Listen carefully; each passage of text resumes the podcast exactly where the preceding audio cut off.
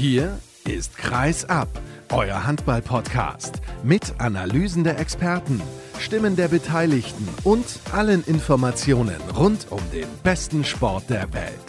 Mit eurem Gastgeber Sascha Staat.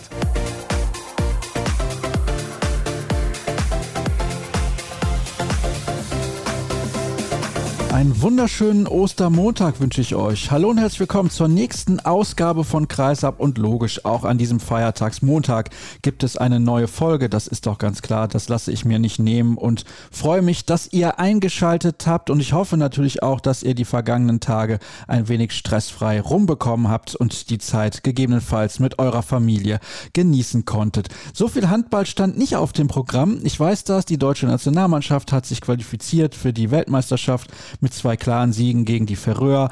Aber das machen wir heute nicht zum Thema. Wir sprechen über ein paar eher zeitlose Dinge. Ich begrüße unter anderem Markus Götz von Sky. Er spricht mit mir über ein Thema, das wir hier eigentlich noch nie besprochen haben.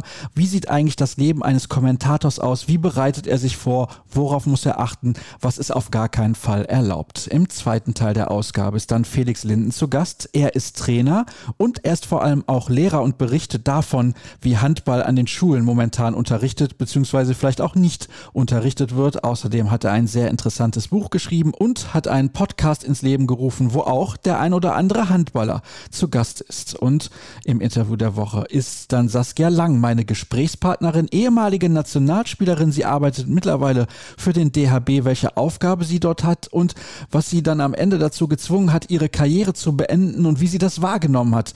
Das ist dann unser Gesprächsthema. Eigentlich wollte ich mit ihr über ganz andere Sachen sprechen, aber aber das hört ihr dann am Ende selbst. Aber zunächst mal begrüße ich in der Leitung den Kollegen Markus Götz, wie eben angekündigt, von Sky. Schönen guten Morgen. Morgen. Wir sprechen heute mal über ein ganz anderes Thema, natürlich auch über den Sport. Das ist ja ganz logisch. Wir schauen gleich voraus auf die Partie des SC Magdeburg gegen die Füchse Berlin. Ein absoluter Knaller, der am Wochenende auf uns wartet. Und wir haben lange nicht mehr auf etwas vorausgeschaut. Deswegen denke ich, ist das auch mal in Ordnung. Die Länderspiele gegen die Färöer, die waren jetzt nicht von so großer Bedeutung in Anführungsstrichen. Aber ist auch egal. Ich möchte mit dir plaudern über das Leben eines Kommentators, mehr oder weniger. Und ich habe mitbekommen, du hast hast eine Schulung gehalten für die Kommentatoren der zweiten Handball-Bundesliga. Du meinst über das Chat-Set-Leben eines Kommentators? Ja, das bei dir sehr ausgiebig ist. Natürlich, genau, mit der Limo, mit der 9-Meter-Limo von Halle zu Halle gefahren wird. Ja, schlechter Scherz. In der Tat, ja, ich habe mit einigen Kommentatoren aus der zweiten Liga gearbeitet, jetzt ganz aktuell bei der HBL in Köln. Hast du das zum ersten Mal so gemacht? Mit den Jungs schon, aber ich gebe seit vielen Jahren Coachings in diesem Bereich. Dann erzähl uns doch mal ein bisschen, wie läuft das ab? Wie bereitest du dich auf ein Coaching vor? Also grundsätzlich ist es mal so, dass ich ja auch ausgebildeter systemischer Coach bin. Eine Fortbildung gemacht, zwei Jahre lang, die überhaupt nichts mit dem Thema zu tun hat, die mir aber natürlich sehr, sehr hilft, diese Coachings zu machen. Mit den Kommentatorenschulungen habe ich schon 2015, 2016 begonnen und das hat sich sehr verändert im Laufe der vergangenen Jahre und durch die Coaching-Ausbildung, die ich gemacht habe, konnte ich sehr viele sozusagen fachfremde Methoden da nach und nach mit einbauen, die mein Coaching da komplett verändert haben und finde, dass das heute wesentlich effizienter ist und mir und hoffentlich auch den Teilnehmern wesentlich mehr Spaß macht. Also in dem Fall ist es schon so, dass es total Sinn macht, sich das Material betreffenden Kollegen oder der Kollegin anzuschauen. Waren übrigens auch zwei Kolleginnen mit dabei, was ich super fand. Und das ist die Grundlage für die gemeinsame Arbeit. Wir waren da in kleinen Gruppen zusammen. Das ist optimal. Man kann das natürlich auch nur mit einem oder einer machen. Aber kleine Gruppen, zwei bis vier Personen, äh, besser zwei bis drei. Aber wir waren zu viert, vier Kolleginnen und Kollegen plus ich. Dann gucken wir uns zusammen ein paar Auszüge an. Da geht es überhaupt nicht darum, dass man sich ein ganzes Spiel anguckt. Da reichen 10, 12 Minuten oder verschiedene Phasen oder vielleicht auch mal eine ganz bestimmte Situation. Und dann lasse ich da alle zu Wort kommen und es stellt sich immer wieder raus, jedes Feedback ist sehr, sehr wertvoll. Der Punkt ist einfach der, wir vergessen gerne in unserer Rolle als Berichterstatter und Kommentatoren, für wen wir das machen wir machen es nicht für uns oder wir sollten es zumindest nicht nur für uns machen oder nicht nur für den Chef oder für den Sender oder wen auch immer. Wir machen es ja für den Zuschauer. Zumindest ist das meine Sichtweise.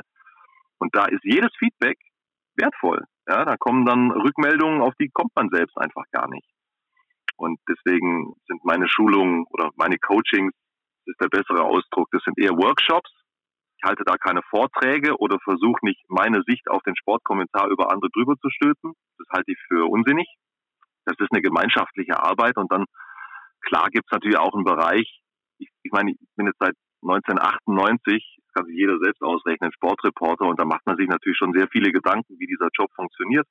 Ich bin seit 2003 Handball-Live-Kommentator, das sind fast 20 Jahre, da habe ich einfach gegenüber den allermeisten anderen einen gewissen Erfahrungsvorsprung plus dieses Coaching-Element und die intensive Auseinandersetzung mit dem Thema und dann klar, die Kolleginnen und Kollegen sind oft junge Leute, aber auch ältere, ja, geht ja bis 60 und darüber hinaus in der zweiten Handball-Bundesliga, was ich echt großartig finde, diese Altersspanne. Die wollen dann auch ein offenes und ehrliches Feedback normalerweise, das kriegen sie dann auch von mir. Und dann gibt's natürlich einfach auch ein paar No-Gos aus meiner Sicht, die spreche ich dann auch deutlich an. Aber im Grunde ist das, ist das eine gemeinschaftliche Erarbeit von Entwicklungspaketen. Das klingt jetzt ein bisschen verquer, ist aber eine gute Sache. Ja holen gemeinsam Dinge raus, die man vielleicht noch ergänzen kann oder auch verändern kann in der Kommentatorenarbeit und dann hat jeder ein bisschen was zum Mitnehmen und zum Ausprobieren, zum Umsetzen. Du hast jetzt gerade eben davon gesprochen, dass du bei diesem Coaching Methoden kennengelernt hast, die dir jetzt helfen, auch diese Workshops ein bisschen effizienter und anders zu gestalten. Hast du da vielleicht mal ein, zwei konkrete Beispiele für uns? Ich kann noch nicht mal ein Betriebsgeheimnis verraten. Also jeder, der Lust hat auf ein Coaching, darf sich sehr gerne bei mir melden. Dann dann kann er die persönliche Erfahrung machen. Du, also nur vom Grundsätzlichen, das habe ich ja auch gerade geschildert, ohne da jetzt in die einzelnen Methoden gehen zu wollen. Mir ist es sehr wichtig, das gemeinschaftlich mit den Klienten sozusagen zu erarbeiten. Es geht nicht darum, jemandem was überzustülpen, sondern es geht darum, seinen eigenen Stil zu finden. In einem gewissen Rahmen. Und die Methode besteht vor allen Dingen aus Zuhören. Zuhören und Fragen stellen und dann kommen die die meisten Leute schon selbst auf die Punkte und zuhören natürlich auch im Sinne des Nebenmanns. Also Feedback annehmen, das ist das Grundsätzliche. Es geht um Feedback.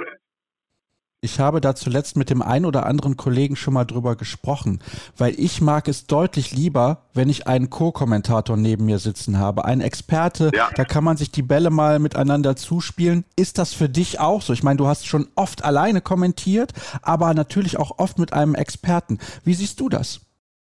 Ja, ich bin totaler Fan des Doppelkommentars, absolut. Und zwar im Handball sowieso, ich würde das aber auch im Fußball machen. Also, um ganz ehrlich zu sein, das muss schon ein herausragendes Sportevent sein, wenn, wenn mir das reicht vom Unterhaltungswert, dass da nur einer spricht. Ähm, es ist so, dass es natürlich aber auch eine klare Rollenverteilung braucht. Das war jetzt ein Dauerthema die letzten zwei Tage bei den Coachings. Wenn es das nicht gibt, dann passieren lustige Dinge. Also dann wird natürlich viel durcheinander gequatscht, dann ist nicht klar, wer in welchem Moment was zu tun hat. Es braucht eine klare Rollenverteilung. Die üblichste und ich glaube auch die, die grundsätzlich am besten funktioniert, ist die des Kommentators und des Experten. Platt gesagt, der Kommentator führt durchs Spiel und der Experte liefert Analysen und Hintergrundeinschätzungen. Und dann gibt es natürlich auch noch einen Teil, wie soll ich sagen, Dialog zwischen den beiden. Und ich gucke auf, auf so eine Arbeit, das ist eigentlich ganz, das ist immer wieder bei der Coaching-Methode. Ich gucke auf so eine Arbeit als Ganzes, ja, und stelle mir immer die Frage, was ist denn da und was fehlt noch? Und wie kriegt man das Ganze rund? Und weißt du, bei den einen ist es so, die quatschen nach dem Empfinden der Zuschauer zu viel und die anderen quatschen vielleicht zu wenig. Also miteinander meine ich jetzt, meine jetzt diesen, diesen Teil des Dialogs, wenn du zu zweit kommentierst. Und da geht es einfach darum, drauf zu gucken, und eine Balance reinzukriegen in die eigene Arbeit. Was beim Doppelkommentar halt immer die Gefahr ist, dass man sich halt permanent ins Wort fällt und dass es sozusagen ein Battle um Worte und Wortanteile wird und das ist aus meiner Sicht äußerst kontraproduktiv. War das zum Beispiel bei dir und Stefan Kretschmer am Anfang so? Ich meine, der redet ja auch gerne und von daher könnte man denken, ne, dass der dir häufig ins Wort gefallen ist. Musste er das lernen? Wie habt ihr das hinbekommen zu Beginn? Ich überlege gerade, wann es denn losging. Ich glaube, das war 2009 wie lange ist das her?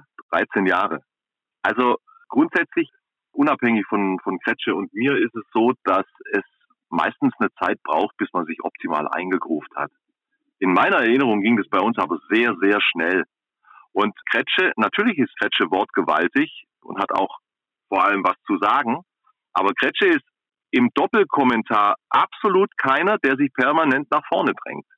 der hat das verinnerlicht, wie die Rollenverteilung ist. Und da gibt's wirklich, ich kann mich nicht dran erinnern, wenn das am Anfang so war, habe ich es vergessen, aber ich könnte mich nicht dran erinnern, es gibt da keinen, sozusagen keinen Konkurrenzbattle, den gibt's einfach nicht. Ich mache meinen Job als Kommentator und er liefert seinen Teil dazu. Das fließt, ob das dann jemand gefällt oder nicht, das ist dann, das ist dann jedem natürlich selbst überlassen. Das liegt im Auge des Betrachters, aber da waren wir schnell im Flow. Da gab's andere übrigens. Ja, das kann ich mir vorstellen. Wir wollen jetzt mal keine Namen nennen, aber ist egal. Also, wollen wir mal auf die einzelnen Themen noch ein bisschen genauer schauen. Und zwar hast du eben ein Wort erwähnt, das ganz, ganz wichtig ist, No-Gos. Hast du denn zwei, drei No-Gos für uns, wenn du schon nicht von deinen Methoden sprechen möchtest? Ja, also ein No-Go im grundsätzlich im Fernsehsportkommentar ist, Dinge zu beschreiben. Das passiert uns im Kleinen immer mal wieder. Und es gibt übrigens natürlich auch Stellen, wo, wo das notwendig ist, um etwas herauszuarbeiten. Aber beschreiben ist Radio und nicht Fernsehen. Das ist zum Beispiel ein No-Go. Jetzt völlig platt, ja. Ich meine, ich brauche einem Fernsehzuschauer nicht erzählen, dass die Mannschaft gerade über die rechte Seite angreift. Das sehe ich. Das ist zum Beispiel ein No-Go. Du, No-Gos, das, das ist immer auf eine spezielle Situation bezogen. Für mich ist ein No-Go wenn man quasi durchgängig redet, also einen Wortteppich über ein Sportevent drüber legt. Also es braucht Zäsuren, es braucht Pausen, es braucht Phasen vielleicht mit mehr Redeanteil und Phasen mit weniger. Also es gibt natürlich auch ein gewisses grundsätzliches Rüstzeug, das man mitbringen muss, wenn man Sportkommentator werden will, aus meiner Sicht zumindest. Zum Beispiel im stimmlichen Bereich, da gibt da gibt's Limits. Also wenn ich eine, eine Stimme habe, die für den Zuschauer nach kurzer Zeit sehr anstrengend wird, dann ist es halt schwierig in dem Beruf. Das ist dann einfach so. Oder wenn ich nicht in der Lage bin, frei zu formulieren, dann ist es auch schwierig. Also das sind ein paar ganz grundsätzliche Sachen, ob man die jetzt No-Gos nennt oder du weißt, was ich meine, ja, die einfach notwendig sind, die einfach grundsätzlich da sein müssen oder eben nicht da sein sollten. Das sind dann die No-Gos.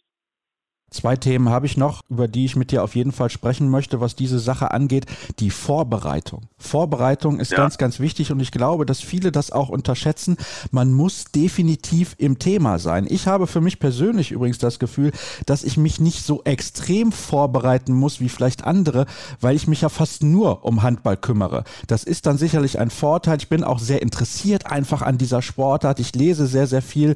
Wie intensiv bereitest du dich vor? Denn man muss ja dazu sagen, sagen, du kümmerst dich auch noch um die Fußball-Bundesliga. Also das heißt, du hast noch ein anderes, ich nenne es jetzt mal Schlachtfeld, um das du dich intensiv kümmern musst. Ich verfolge zum Beispiel die Fußball-Bundesliga, seitdem ich im Handball so intensiv mit dabei bin, deutlich weniger als vorher. Übrigens ist gerade noch eine Sache, weil es mir echt wichtig ist, das ist, das ist ein Thema, das mir am Herzen liegt, eingefallen zu den No-Gos. No-Gos sind für mich, wenn ein Kommentator von oben herab über andere urteilt.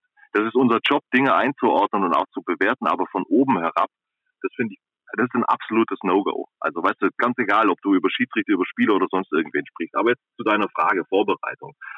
Das kann man pauschal tatsächlich nicht sagen. Das ist grundsätzlich klar. Du weißt es ja auch, das ist sehr umfangreich. Nehmen wir zum Beispiel mal so eine Konferenz in dem Format, wie wir sie jetzt machen. Und wenn wir da vier, fünf Spieler haben, was ja regelmäßig vorkommt, dann ist das auf gut Deutsch gesagt eine arschvoll Arbeit. Dann muss ich mich auf vier beziehungsweise fünf eben so viel wie es halt sind Spiele vorbereiten es ist natürlich schon auch so, dass ich im Laufe der Jahre ein gewisses Grundwissen drauf habe. Und ich bin so intensiv als Handballberichterstatter im Einsatz, dass ich im Grunde, ich mache eine dauerhafte Vorbereitung. Verstehst du, was ich meine? Ich konsumiere im Grunde täglich Informationen und Nachrichten in diesem Bereich und das gehört ja letzten Endes auch zur Vorbereitung mit dazu. Und logischerweise ist es auch was anderes, ob ich am ersten Spieltag eine Mannschaft kommentiere oder am 19., also zum siebten Mal oder irgendwas anfangs einer Saison ist es auch noch mal mehr, bis du dann die neuen Mannschaften wieder entsprechend zusammengebaut hast. Und deswegen kann man nicht sagen, man bereitet sich auf ein Spiel zwei, drei oder fünf Stunden vor. Das hat immer mit den Umständen zu tun. Ja. Aber ja klar, also das kann ich wirklich reinen Gewissens sagen. Ich bin seit 98 Sportreporter. Ich war noch nicht ein einziges Mal unvorbereitet bei einem Spiel. Das ist ein No-Go, ein absolutes No-Go. Das ist unprofessionell. Ja, und deswegen wollte ich diesen Punkt auf jeden Fall nochmal ansprechen. Ich empfinde das als unfassbar wichtig und vor allem finde ich auch wichtig, das ist für mich ein No-Go, nicht einfach Fakten rauszuhauen, von denen man nicht weiß, ob sie stimmen oder nicht. Da gibt es auch den einen oder anderen, der das tut. Also wenn man sich da vernünftig vorbereitet und da auch eine gewisse Marschroute hat, sollte das kein Problem sein. Dann steht hier auf meinem Zettel noch Kritik Also das ist natürlich auch ein Punkt mittlerweile mit Social Media. Wie gehst du persönlich mit Kritik um? Weil manche Kritik muss man natürlich auch ernst nehmen, aber ich kann ja mal ein Beispiel von mir selber erzählen. Zuletzt habe ich die Partie Magdeburg gegen Sporting kommentiert in der European League und danach schrieb mir dann ein Fan des SCM, ich wäre ja wohl für Sporting gewesen, mehr oder weniger. Und dann habe ich hinterher darauf geantwortet, nach einer Woche aber auch erst, und habe gesagt, ich habe einfach diese Spieler bewundert. Die hatten zwei so junge Spieler mit dabei, die Costa-Brüder, die wirklich fantastisch gespielt haben. Ja, also Wahnsinn. da muss man einfach das auch anerkennen, mit 17 Jahren so zu spielen teilweise, wirklich sensationell. Und natürlich war ich dann begeistert von den beiden, aber ich war trotzdem aus meiner Perspektive neutral. Ein anderer hat dann geschrieben, er hätte es super gefunden, wie ich kommentiert hätte. Also da sieht man mal, wie schwierig das ist. Man kann sowieso generell nicht alle zufriedenstellen. Wie gehst du mit Kritik um? Wie hat der große Marcel Reif immer gesagt, wenn du 50 Prozent hinter dir hast oder zufriedenstellst, dann ist das eine exzellente Quote. Du kannst nicht alle glücklich machen und das kann auch auf keinen Fall der Ansatz sein. Dann kommt einfach mit dazu das Phänomen, das du gerade beschrieben hast, dass Fans, wirkliche Fans, Anhänger einer Mannschaft, eines Clubs häufig sachliche Kritik eines Kommentators mit Sympathie oder Antipathie, mit Unterstützung oder Gegnerschaft sozusagen verwechseln. Also wenn du keine Ahnung, platt gesagt, einen Flensburger Spieler kritisierst, dann in einem Spiel gegen Kiel, dann bist du nach dem rein emotionalen Empfinden, vielleicht beim einen oder anderen Flensburger, bist du dann für den Gegner.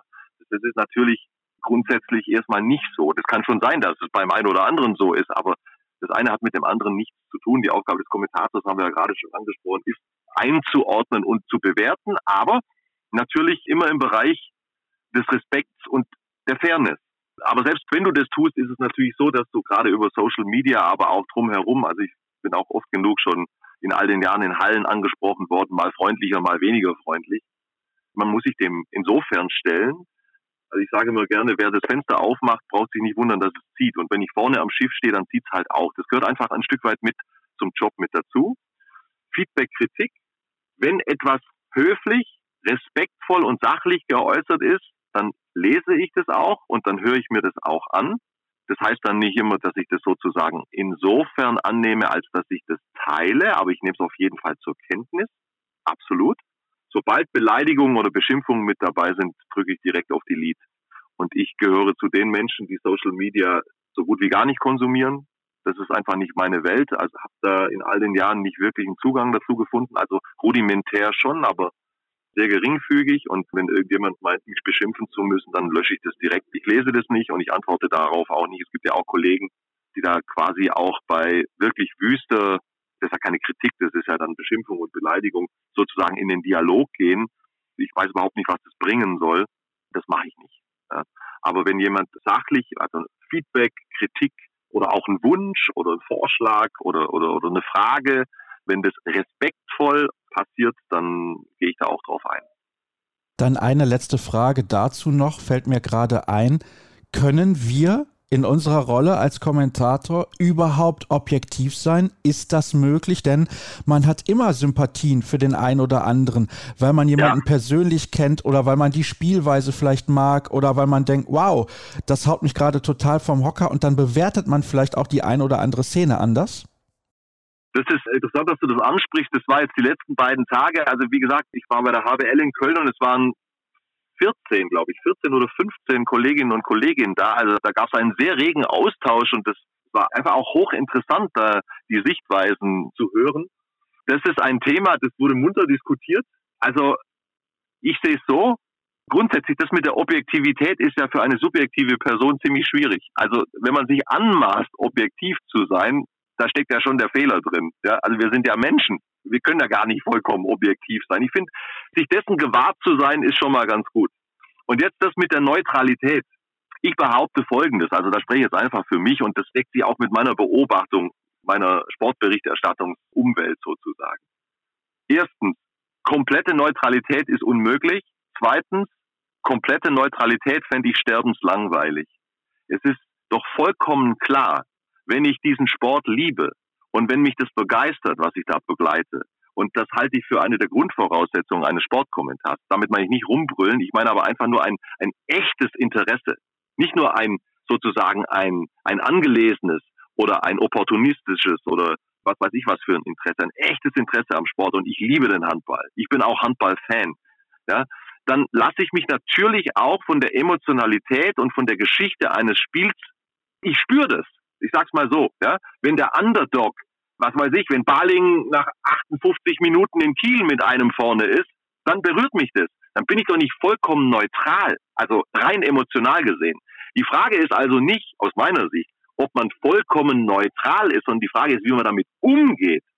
Und da sind wir jetzt wieder bei dem, was ich vorhin gesagt habe. Ich muss natürlich als Sportkommentator in der Lage sein, Dinge fair und respektvoll einzuordnen. Und das ist die Sache, auf die es ankommt. Da kann ich dann natürlich nicht parteiisch sein, aber völlig neutral. Also ich meine auch emotional neutral, was die emotionale Begleitung eines Spiels, eines Events betrifft. Das halte ich weder für sinnvoll noch für machbar vielleicht ist es machbar, ja, aber was soll das? Ich meine, dann, dann sind da die ganzen Emotionen raus. Ja, Emotionen sind natürlich so ein Thema. Ich weiß zum Beispiel, ich selbst bin nicht der emotionalste Kommentator. Ich finde aber auch, dass 7 zu 4 am dritten Spieltag der Gruppenphase in der Champions League zwischen Kiel und Saporosche ist selten das Tor des Jahrzehnts. Also das muss man dann auch immer ein bisschen einordnen. Jetzt wollte ich eigentlich ja mit dir noch auf das Spiel Magdeburg gegen Berlin vorausschauen. Das findet aber ja gar nicht am kommenden Wochenende statt. Habe ich mich vertan. Wir haben natürlich noch das DHB-Pokal Final Four dazwischen. Also schauen wir doch da kurz drauf voraus. Ich weiß ja nicht, ob du vor Ort sein wirst. Halbfinals Kiel gegen Lemgo und Magdeburg gegen Erlangen. Wie ist das denn einzuschätzen? Also ich bin übrigens bei beiden Events vor Ort. Ich kommentiere Magdeburg gegen Berlin und ich bin beim Final Four. Also suchst dir raus, sprechen wir über das Final Four. Ja, du, wie ist das einzuschätzen? Natürlich sind der THW und der SC Magdeburg wieder erstmal Favorit, aber nicht erst seit vergangenem Jahr wissen wir, was beim Final Four passieren kann. Andererseits, wenn ich jetzt mich festlegen müsste, dann würde ich klar auf Magdeburg und Kiel gehen, was die Finalbesetzung betrifft. Der TBV Lemgo hatte auch gewisse Schwankungen aus nachvollziehbaren Gründen in den vergangenen Wochen. Der HC Erlangen überzeugt mich auch weiterhin nicht. Es müsste schon einiges zusammenkommen. Ausgeschlossen ist es nicht, dass äh, Lemgo und Erlangen ihre Außenseiterchancen im Halbfinale nutzen, aber ich gehe ganz klar auf Finale Magdeburg-Kiel und das werde ich dir nicht vorhersagen können.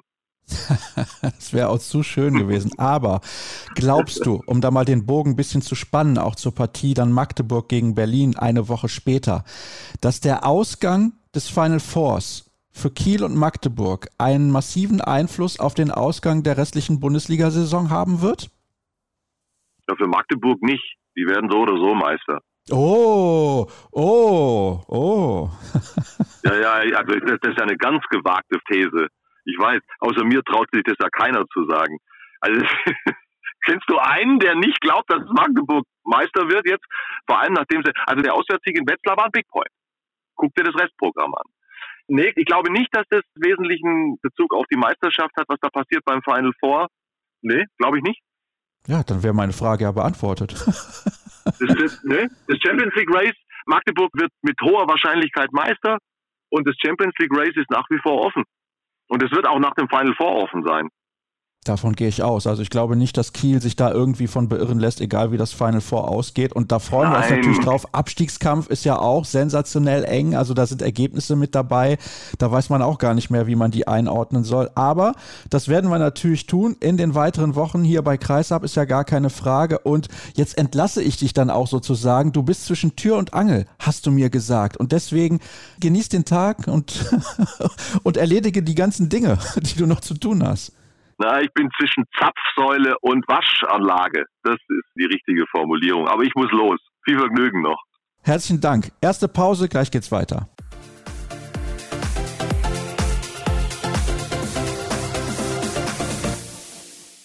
Wir machen weiter mit dem zweiten Teil der heutigen Ausgabe und sprechen ein zeitloses Thema an. Na, eins, das stimmt nicht ganz, es sind mehrere. Und dazu habe ich eingeladen, ich habe ihn eingangs bereits angekündigt, Felix Linden. Schönen guten Tag. Hallo lieber Sascha, ich freue mich über die Einladung. Und ich freue mich, dass du zugesagt hast. Und ich glaube, wir haben eine Menge zu besprechen und auch ganz unterschiedliche Sachen. Wir gehen in der Sendung heute nicht so sehr auf die Aktualität ein, aber ich glaube, diese zeitlosen Geschichten sind auch sehr, sehr spannend. Und zunächst mal zur Erklärung. Du bist unter anderem Lehrer an einer Schule, natürlich beim Sport. Richtig, genau. Ich bin Lehrer an einer Grundschule in Issum ja, macht mir sehr viel Spaß. Habe selber auch gerade ein zweites Schuljahr und unterrichte in sehr vielen Klassen auch Sport, richtig. Und das ist natürlich auch ein Thema, über das wir plaudern können bzw. sollten. Das sind die Jüngsten und man sagt ja heutzutage, die Kinder, die bewegen sich nicht mehr gerne oder die bewegen sich nicht viel. Stimmt das? Das stimmt definitiv. Wir machen zu Eingang immer im ersten Schuljahr mal ja so eine koordinative Abfrage der Kinder, Vorwärtsrollen, turnerische Elemente, was können sie koordinativ und das wird eigentlich, wenn man ehrlich ist, von Jahr zu Jahr schlechter. Das hört sich überhaupt nicht gut an. Nee, das hört sich überhaupt nicht gut an. Das ist definitiv so. Die, ja, die Struktur hat sich verändert. Die Kinder sind mehr zu Hause. Jetzt natürlich auch der Lockdown, wo die Kinder sehr, sehr viel zu Hause waren, keine Sportangebote waren. Das sind Dinge, die wir mittel- oder langfristig natürlich jetzt definitiv aufarbeiten müssen. War das denn auch vor der Pandemie schon so, dass man da eine Tendenz, also eine negative leider erkennen konnte?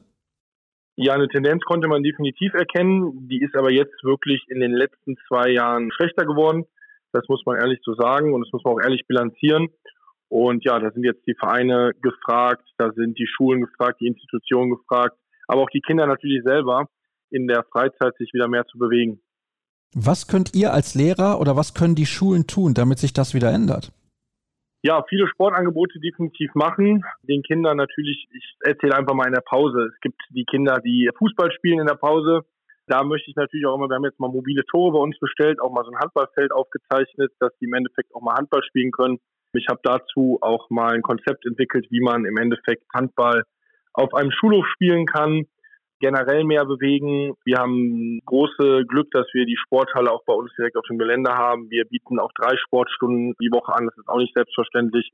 Das ist ja auch ein Problem, dass viele Schulen wenig bis gar keine Sportlehrer haben. Das ist ja auch ein, ist ja auch ein Mangelfach, vor allem in Nordrhein-Westfalen, ja. Oh, das ist interessant. Das war mir gar nicht so sehr bewusst. Aber du bist jetzt natürlich an einer Grundschule tätig. Das haben wir ja eben schon angesprochen. Das bedeutet, es sind die ganz, ganz kleinen Kinder. Ich weiß jetzt nicht, wie du in Kontakt stehst auch mit Lehrern, mit Kollegen von weiterführenden Schulen. Haben die das gleiche Problem? Ich kann mir vorstellen, dass das leider so ist. Genau, die haben das gleiche Problem, definitiv. Ich war selber vorher in einer weiterführenden Schule auch, bin dann erst auf den Grundschulzweig nach zwei Jahren gewechselt und die haben definitiv das gleiche Problem, Bewegungsarmut. Was natürlich auch ein großes Problem jetzt die letzten Wochen war in der Pandemie. Wir wollen natürlich auch nicht mehr so viel darüber sprechen. Wir wollen positiv in die Zukunft schauen. Ist natürlich auch, dass der Sportunterricht kontaktlos stattfinden musste und ansonsten die Kinder eine Maske tragen mussten. Und was natürlich bei ja, Ausdauersport, belastenden Sportformen natürlich für die Kinder nicht so angenehm ist, mit Maske Sport zu treiben. Ja, das kann ich auch nachvollziehen. Das macht dann auch deutlich weniger Spaß und dann sind die Kinder auch nicht angefixt, ist ja logisch. Richtig, genau. Und was ich mich frage, also du hast gerade auch gesagt, du kommst bzw. lebst oder arbeitest in Issum, das ist ein kleiner Ort am Niederrhein, ich sag mal so 10.000, 15.000 Einwohner sind da ungefähr. Und ist das da vielleicht sogar noch so, dass man, ja, ich sag mal, die Möglichkeit hat, wenn man selber aktiv wird als Lehrer, Möglichkeiten zu schaffen, damit sich die Kinder mehr bewegen, weil in einer Großstadt, ich sage jetzt mal, Düsseldorf ist ja um die Ecke, mehr oder weniger, kann ich mir vorstellen, ist es deutlich schwieriger. Hast du die Möglichkeiten oder bist du da auch deutlich limitiert? Wir haben die Möglichkeiten. Du sprichst jetzt die Stadt Düsseldorf an. Wir haben, ich habe ja letztes Jahr im Sommer mit zwei Freunden eine Handballschule gegründet. Und wir haben dort mit der SG Unterrad und der Sportstadt Düsseldorf zusammen ein Handballprojekt gemacht für Mädchen. Und dort haben wir für einen Verein, also für die SG Unterrad, 47 neue Kinder gewonnen von Sommer. Also wir haben im Endeffekt, wir sind in die Schulen gegangen, haben dort Handball angeboten und haben dann samstags morgens ein großes Sichtungstraining gemacht und da haben wir wirklich die talentierteren Kinder ausgewählt und der Verein hatte innerhalb von zwei Wochen 47 Neuanmeldungen. Also ich glaube, dass Vereine oder Institutionen mehr auf die Schulen zugehen müssen, dass da mehr in Hand und Hand gearbeitet werden müssen, weil die Kinder auch Sport treiben wollen, auch im Verein. Und ja, man soll auch immer die sozialen Gedanken natürlich haben, Teamplay. Und es gibt ja auch eine schöne Studie, das ist jetzt nicht auf die Grundschule bezogen, aber im Generellen auf die weiterführende Schule. Neun von zehn straffälligen Jugendlichen haben keinen Vereinssport in der Jugend betrieben. Ja, das ist eine sehr, sehr traurige Statistik, aber zeigt natürlich auf, was der Sport auch erreichen kann. Also ich meine, der Sport verbindet und der Sport lenkt auch von anderen Problemen ab, muss man ganz klar so sagen. Das stimmt, genau. Die Kinder, wenn sie im Verein sind, sind sie nicht auf der Straße, kommen nicht auf doofe Gedanken und können dort was treiben. Und ich glaube, dass wir ein System brauchen, wo Vereine und Schulen mehr, mehr Hand in Hand zusammenarbeiten, wie ich eben gesagt habe, Und ich glaube, da kann man Kinder gewinnen für neue Vereine, für neue Sportarten. Und da sollen die Vereine natürlich die Schulen auch ansprechen. Die Schulen sind eigentlich oder jeder Lehrer, Sportlehrer ist für sowas immer offen, wenn Vereine in Schulen kommen wollen und dort für neue Mitglieder werben wollen. Du hast jetzt von dieser Handballschule erzählt und von den 47 Neuanmeldungen binnen kürzester Zeit. Das ist, finde ich, sehr, sehr beeindruckend. Bleiben denn auch viele dann bei der Stange? Das ist ja ganz, ganz wichtig, damit die auch dauerhaft dem Handball sozusagen erhalten bleiben. Das kann man jetzt noch nicht sagen. Es gibt immer, es gibt diesen Dropout-Effekt ja meistens auch in der B-Jugend, wenn viele Kinder aufhören oder auch bei Mädchen. Wir haben natürlich auch jetzt durch das G8-System, darf man ja auch nicht vergessen, sind viele A-Jugendmannschaften, vor allem auch in den Kreisen, die gibt es gar nicht mehr, weil die Kinder oder Jugendliche, besser gesagt, mit 18 teilweise ins Studium gehen oder ins Berufsleben gehen und die dann teilweise gar keine Zeit haben, mehr A-Jugend zu spielen. Also dieses G8-Schulsystem war für den Handball nicht förderlich. Man sieht natürlich jetzt auch im weiblichen Bereich mit dieser drei Jahre B-Jugend ist da schon ein bisschen entgegengewirkt worden. Das muss man immer abfragen. Man muss Systeme entwickeln oder neue Konzepte entwickeln, um die Kinder, die auch oder Jugendliche 16 bis 18 damit die wirklich auch dem Handball erhalten bleiben, weil da steigen die meisten ja leider aus. Hältst du das für zielführend mit drei Jahren B-Jugend oder würdest du vielleicht was ändern? Im Mädchenbereich ist es definitiv zielführend. Im jungen Bereich ist es Körperlichkeit.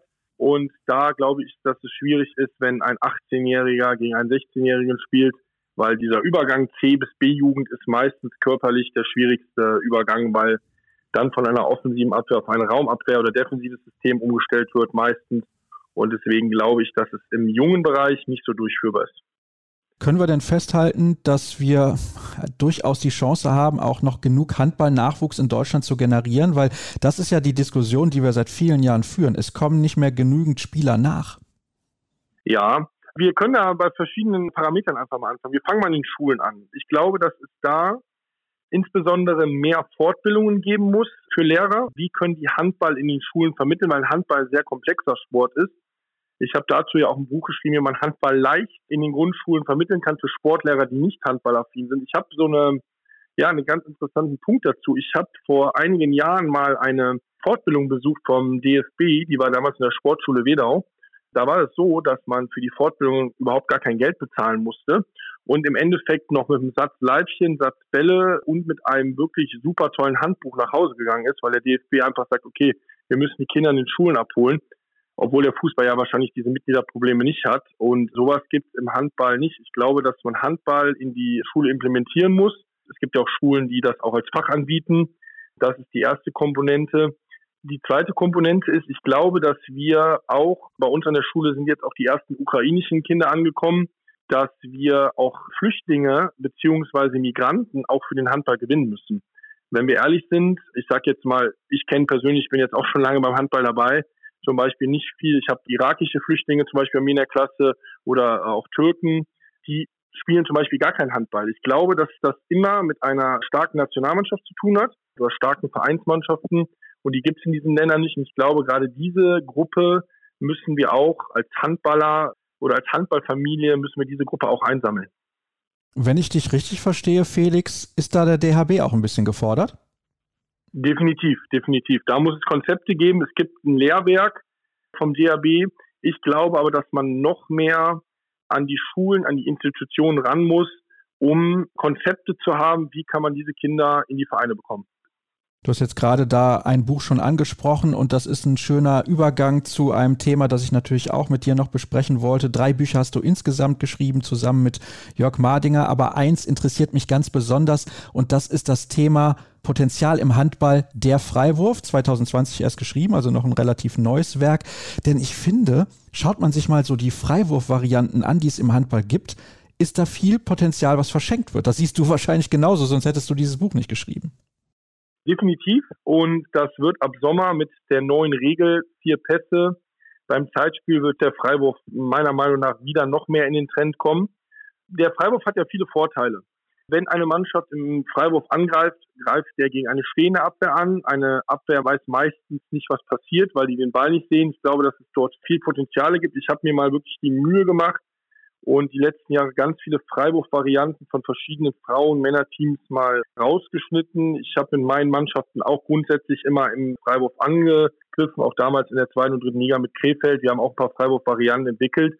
Und die Effektivität ist wirklich sehr, sehr groß. Also man greift gegen eine stehende Abwehr an.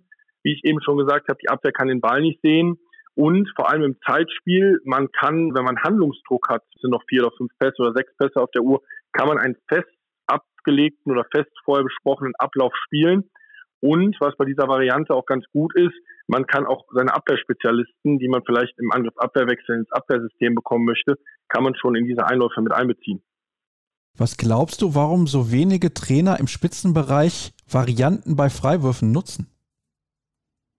Schwierige Frage. Ähm, es gibt ja Mannschaften, die Freiwurfvarianten nutzen. Ich weiß ja zum Beispiel, dass André Haber in Leipzig damit viel macht und damit auch viel angreift. Vielleicht sagen sie, die Trainingszeit ist dafür nicht da. Ich glaube nach wie vor, das ist unser größtes Potenzial, was wir im Handball haben, in Freiwürfen anzugreifen.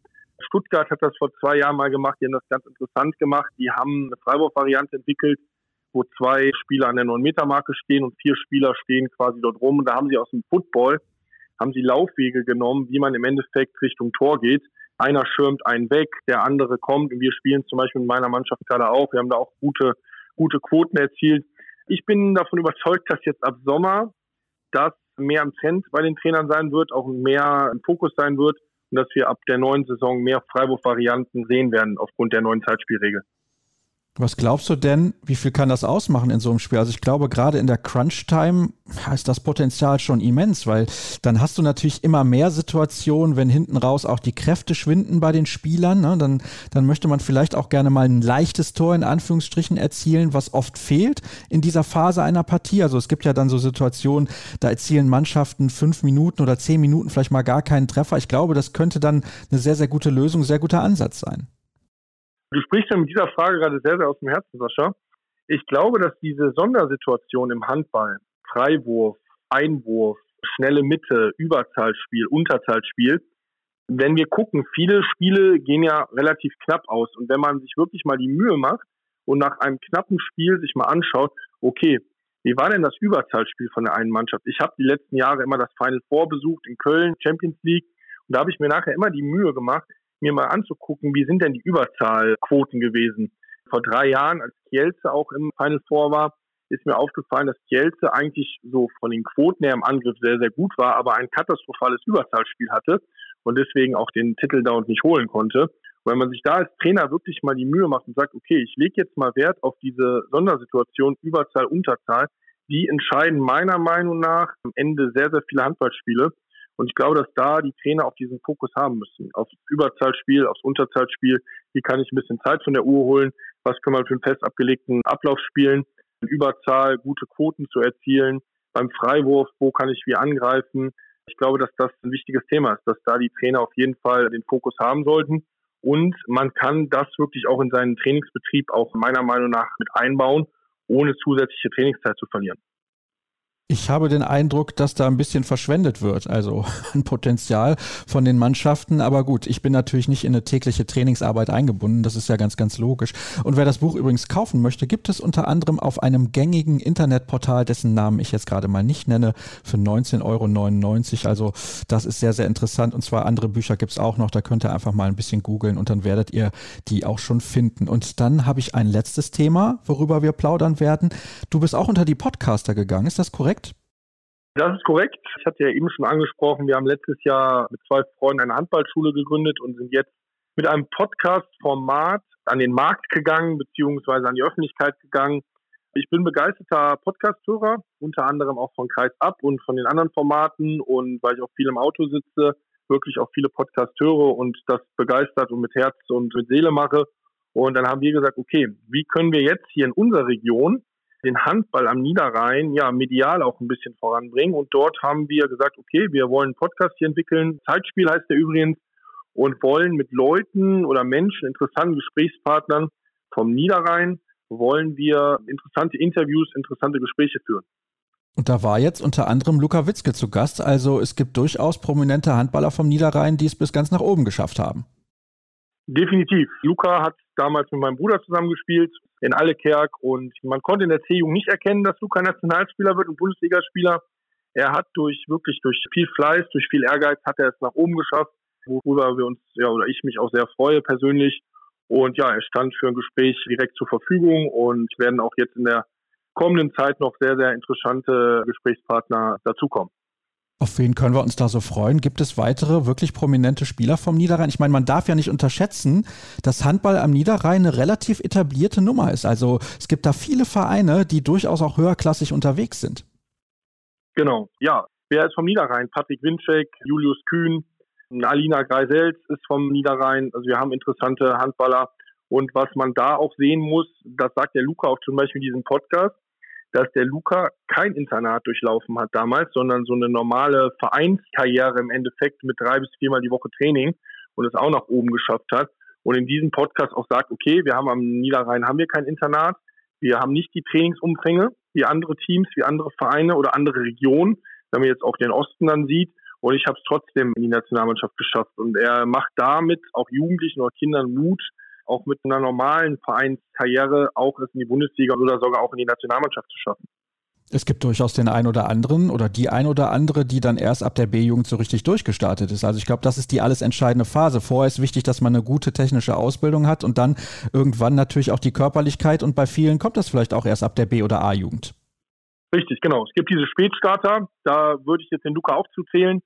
Und der Luca hat damals auch ein bisschen Glück gehabt, sagt er auch selber, bei Tusem haben sich ja damals Spieler verletzt und dann ist er als A-Jugendlicher an den Profikader gekommen und hat da ja dann durchgestartet. Man braucht, glaube ich, etwas Glück. Man braucht aber am Ende des Tages auch, wie sagt man es immer so schön, Fleiß schlägt Talent. Und du hast recht, viele Spieler fallen dann wirklich erst in der B- oder A-Jugend auf und gehen da erst ihren Weg. Und vorher ist wichtig der Spaß am Handball, eine gute technische Grundausbildung, definitiv. Und mit den richtigen Schritten, mit dem richtigen Trainer, mit den richtigen Entscheidungen kann man dann auch wirklich noch viel rausholen in diesen vier Jugendjahren.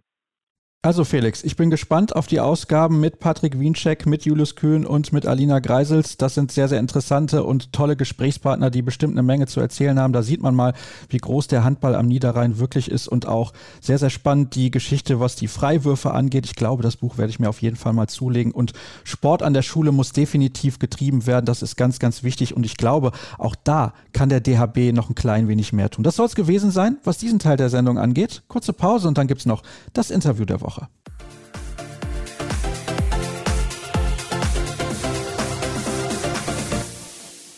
Interview der Woche Zeit. Und das ist das Schöne, wenn man in der gleichen Stadt wohnt, dann kommen die Gäste zu einem. Saskia Lang ist bei mir. Hallo Saskia.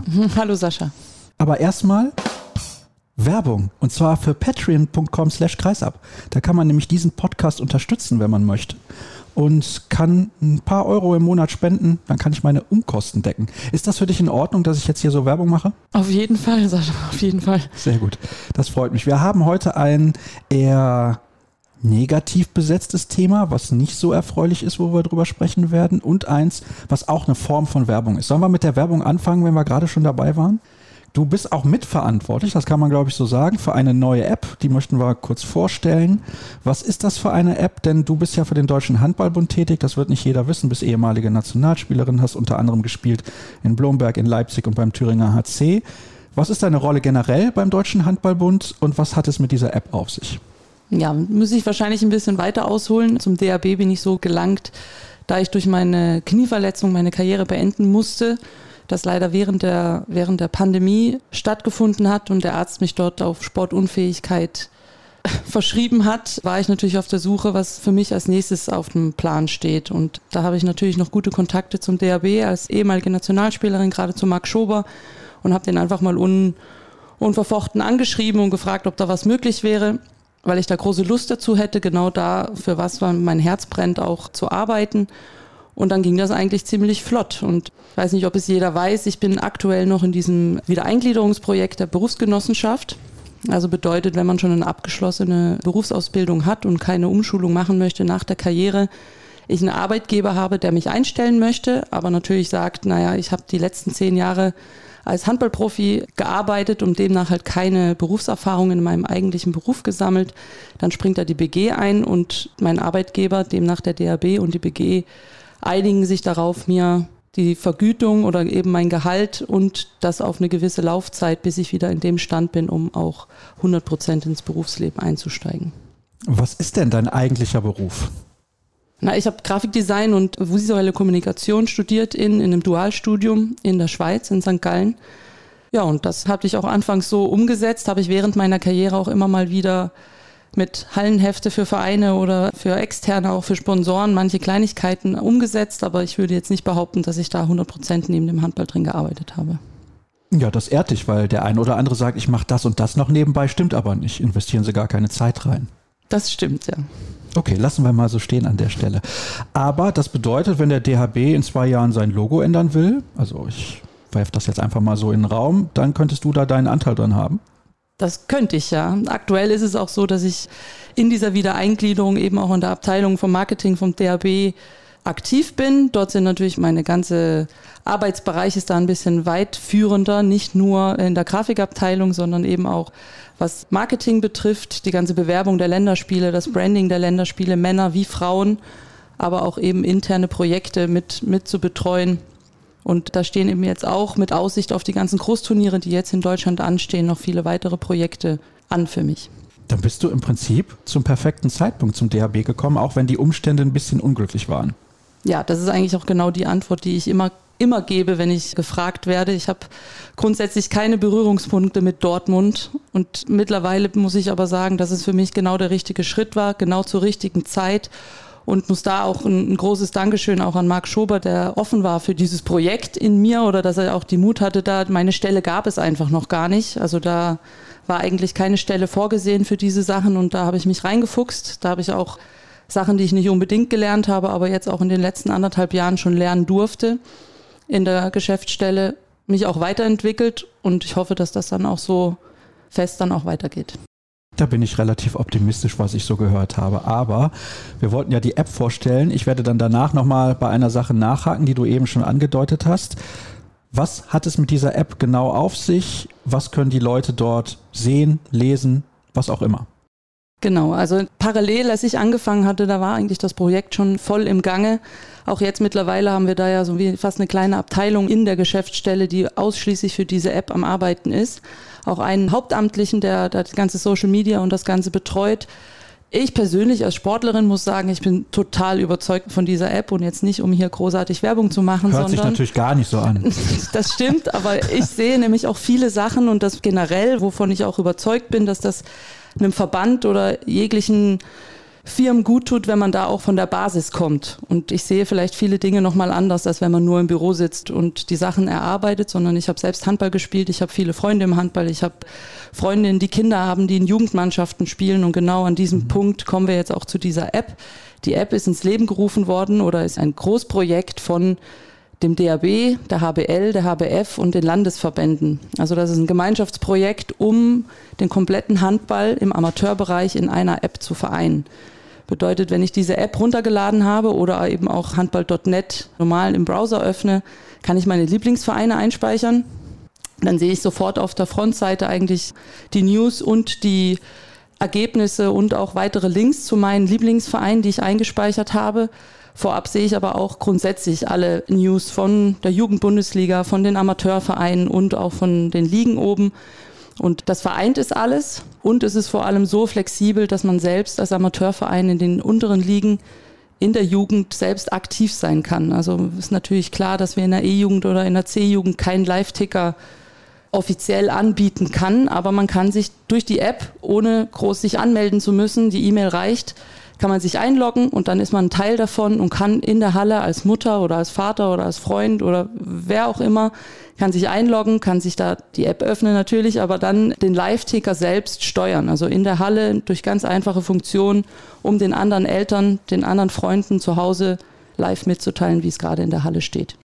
Für alle, die des Englischen nicht mächtig sind, dort heißt einfach nur Punkt. Also handball.net heißt die App. Ja, das ist natürlich Marketing-Sprech. Ich verstehe das ja auch. Da heißt das natürlich handball.net.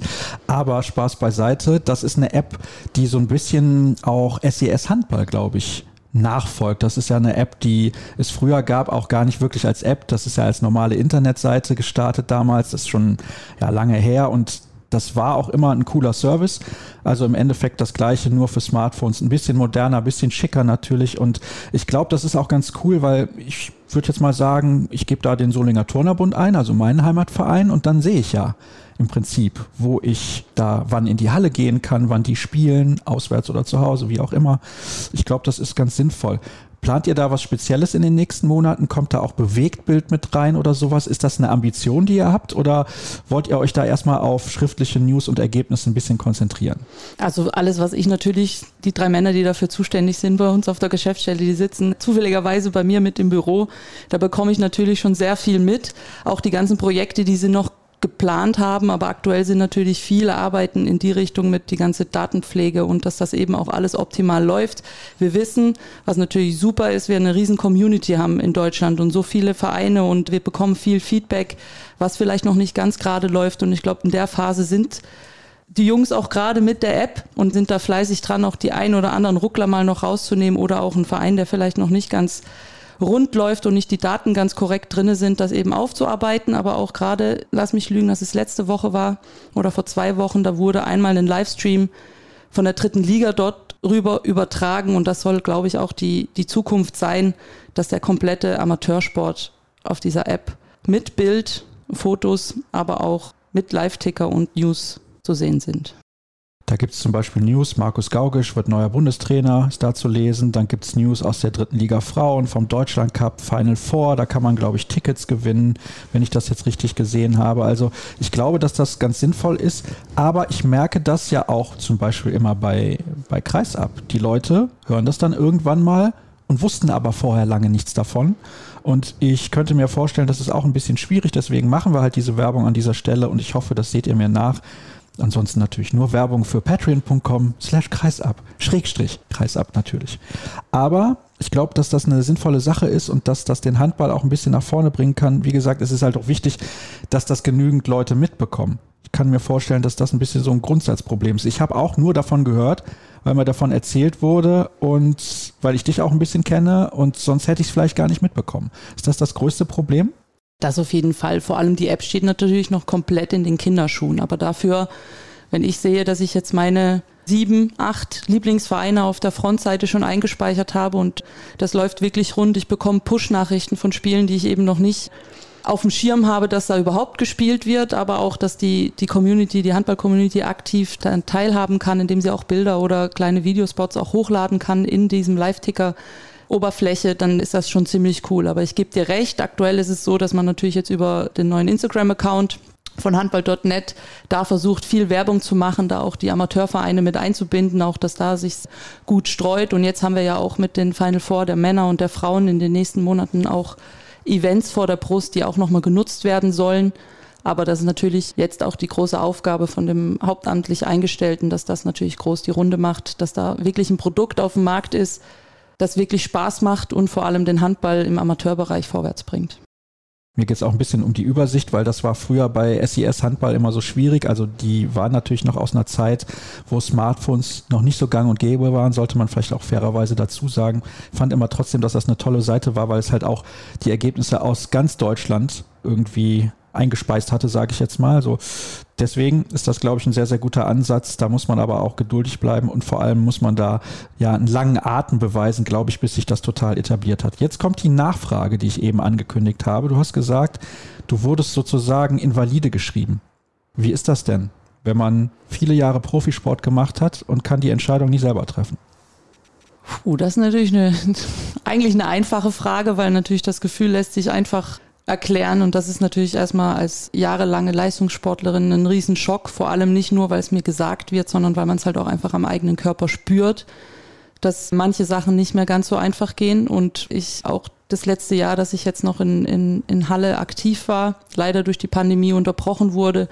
Aber ich selbst schon gemerkt habe, dass mit ein, zweimal Training in der Woche ich schon fast am Maximum angekommen bin, dass ich halt am Wochenende auch spielfähig bin. Also viel mehr Training war gar nicht mehr möglich. Was ich natürlich auch dankbar bin, dass das Halle auch in der Form natürlich mitgetragen hat und auch gesagt hat, wir wollen die spielfähig haben und wenn das für dich fein ist, dann schau, wie wir trainieren, dass ich dann fit bin. Aber genau dieser Prozess, den hat sich bei mir jetzt seit 2017, als ich meinen Unfall hatte, eigentlich hingezogen und ich habe selber am Körper gespürt, dass es nicht mehr nicht mehr so wird oder nicht mehr so, so, so einfach ist mit morgens aufstehen, aber auch eben fit zu werden nach dem Training oder geschweige denn ohne Schmerzen zu trainieren. Also und dann aber das vom Arzt zu hören, weil man hat immer so ein bisschen das Gefühl, wenn ich im Leistungssport drinne bin, viel trainiere, dann habe ich gesagt, ja, wenn ich das irgendwann mal nicht mehr mache, dann wird das schon wieder gut werden. Aktuell bin ich in der Phase, wo ich merke, okay, ich mache so gut wie keinen Sport mehr, weil es einfach mein Knie nicht zulässt es aber trotzdem nicht besser wird. Also man hat da schon ordentlich damit zu kämpfen. War ein Kreuzbandriss, das zur Erklärung. Nicht jeder wird das auf dem Schirm haben und das belastet dich heute noch, mental und körperlich.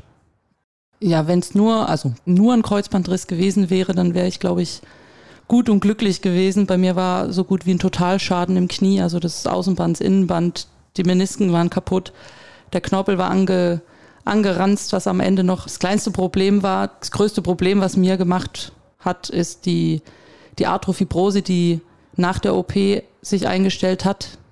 Mit der kämpfe ich eben heute noch. Das ist eine Narbenwucherung, die sich eben bei fünf Prozent von solchen Operationen, die das Pech haben, dass dann dazu kommt.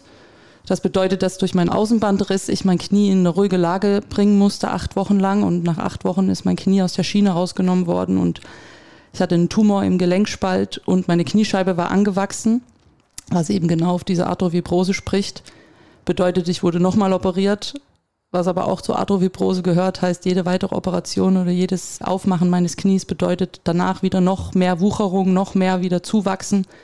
Und damit kämpfe ich eben heute noch.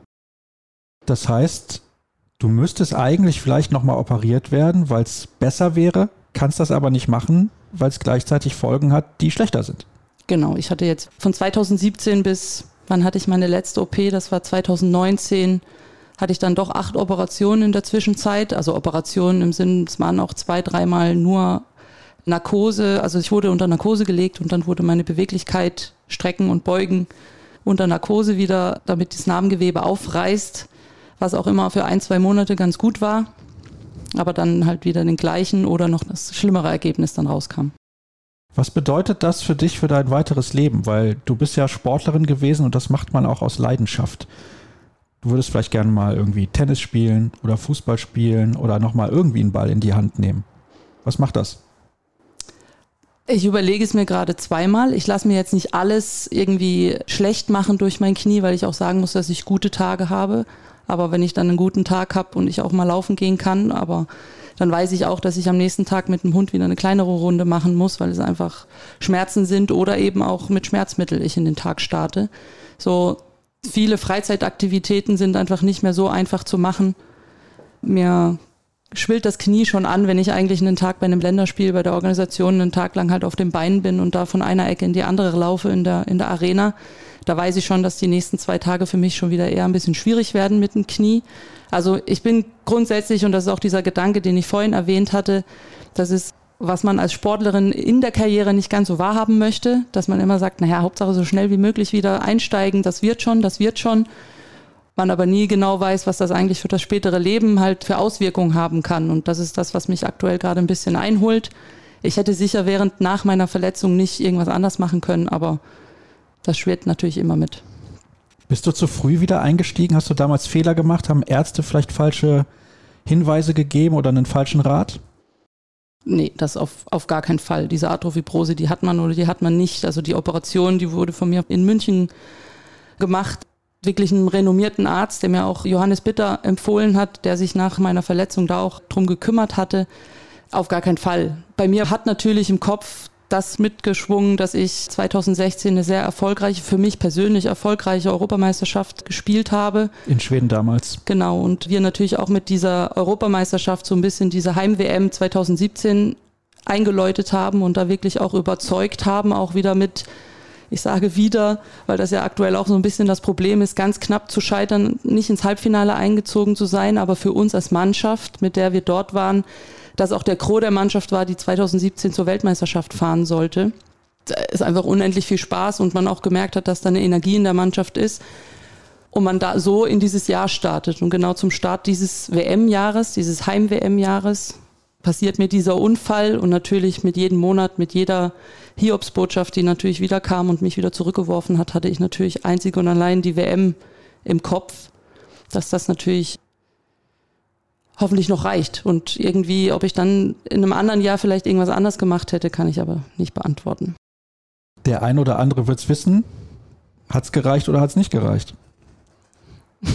nee, am Ende, ich war dabei, also mit Michael Biegler auch einen, einen Trainer, der von der ersten Sekunde an bei mir war, also im Sinn von auch wirklich eine große Unterstützung war, der, der viel unterstützt hat, auch mich zu jedem Lehrgang während meiner Verletzung war ich bei keinem Lehrgang nicht dabei. Also er hat auch, wenn ich auf Krücken noch unterwegs war oder viel Therapie gebraucht hatte, er wollte mich immer dabei haben, weil er fest davon überzeugt war, dass ich die Weltmeisterschaft spielen werde und dass er auch auf mich zählt.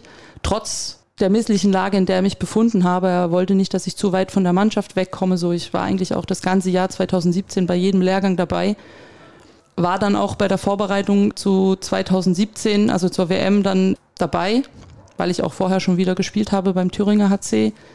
Dann gab es aber dort auch medizinische Tests und Laufanalysen und weil das natürlich auch nicht ohne ist, eine Spielerin einzusetzen, wo man nicht sicher sein kann, dass man, da spielt man nun mal jeden Tag oder jeden zweiten Tag und ob diese Belastung dann auch wirklich sinnvoll und vor allem, ob ich der standhalten kann, hat man dann schweren Herzens in der Vorbereitung der Weltmeisterschaft entschieden, dass ich nicht im Kader sein werde beim Eröffnungsspiel.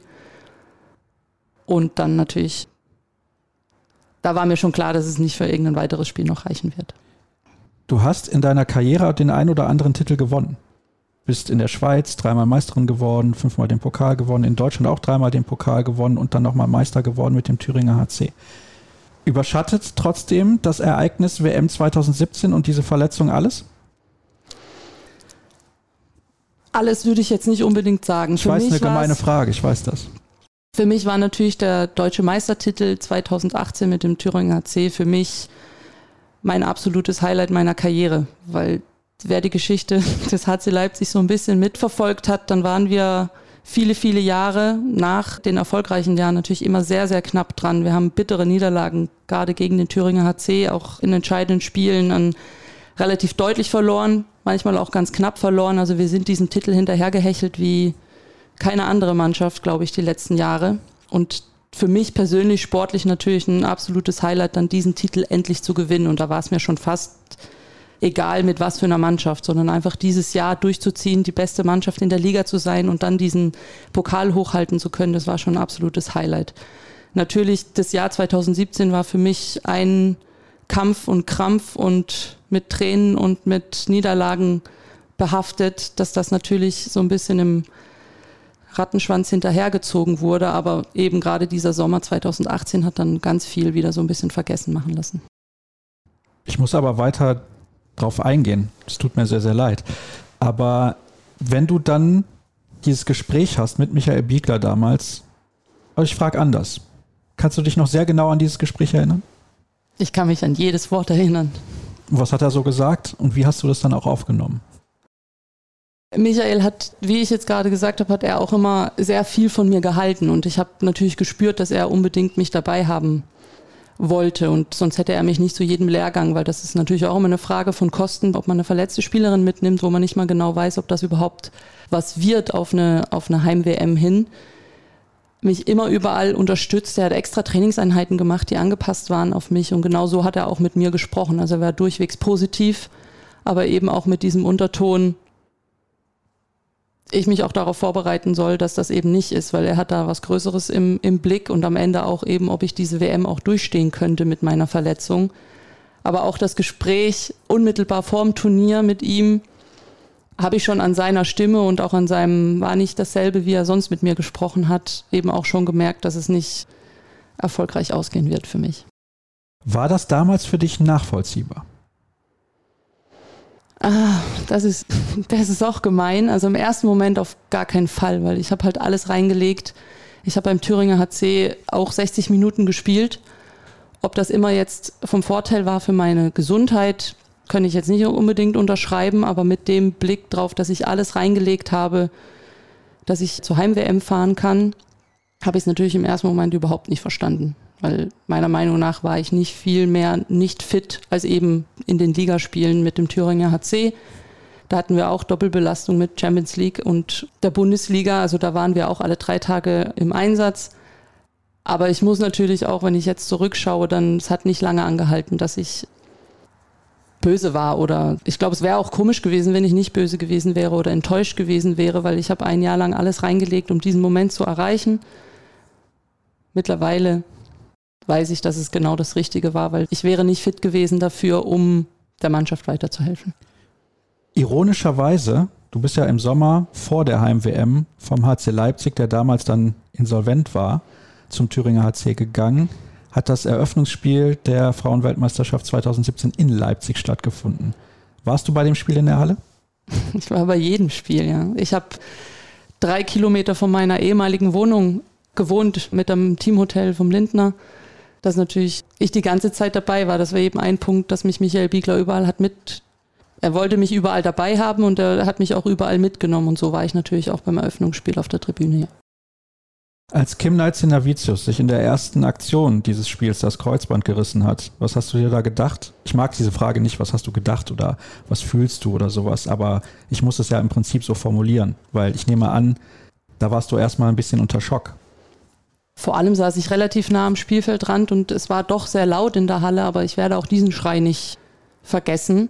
Vor allem auch diesen Moment, dass wir natürlich wissen, mit einer Spielerin ihrer Qualität und auch so wie wir die Europameisterschaft 2016 zusammen gespielt haben und so viel vorhatten und da dann auch viel so ein bisschen auseinandergebrochen ist, also zumindest von meiner Seite aus natürlich, dass ich die WM nicht spielen konnte und sie natürlich dann in den ersten, wie viele Minuten waren es?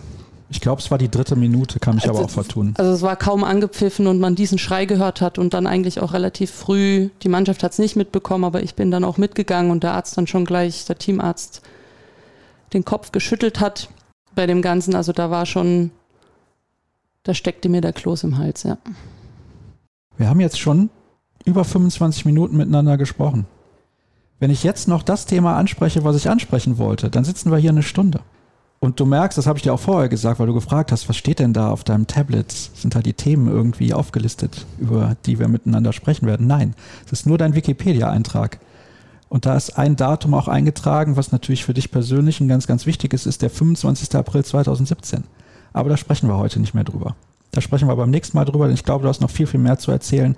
Das reicht dann ganz locker nochmal für eine halbe Stunde. Saskia, herzlichen Dank, dass du dich auf den Weg gemacht hast hier zu mir. Ich glaube, das war ein Interview, von dem du auch nicht erwartet hast, dass es diesen Weg nimmt, aber ich denke trotzdem ein sehr, sehr interessantes und spannendes und wenn ihr weitere Interviews hören wollt, dann könnt ihr das natürlich gerne tun. Es gibt ja schon weit über 300 Folgen von Kreisab. Ihr könnt auch gerne mal ein bisschen in der Vergangenheit stöbern. Ich glaube, dass das auch immer sehr interessant ist. Ich kann auch immer unsere Welthandballer-Folgen empfehlen. Und schaut einfach vorbei auf facebook.com slash kreisab, bei Twitter at kreisab.de sowie bei Instagram unter dem Hashtag und Accountnamen kreisab. Das war's für diese Woche und nächste hören wir uns natürlich wieder. Tschüss.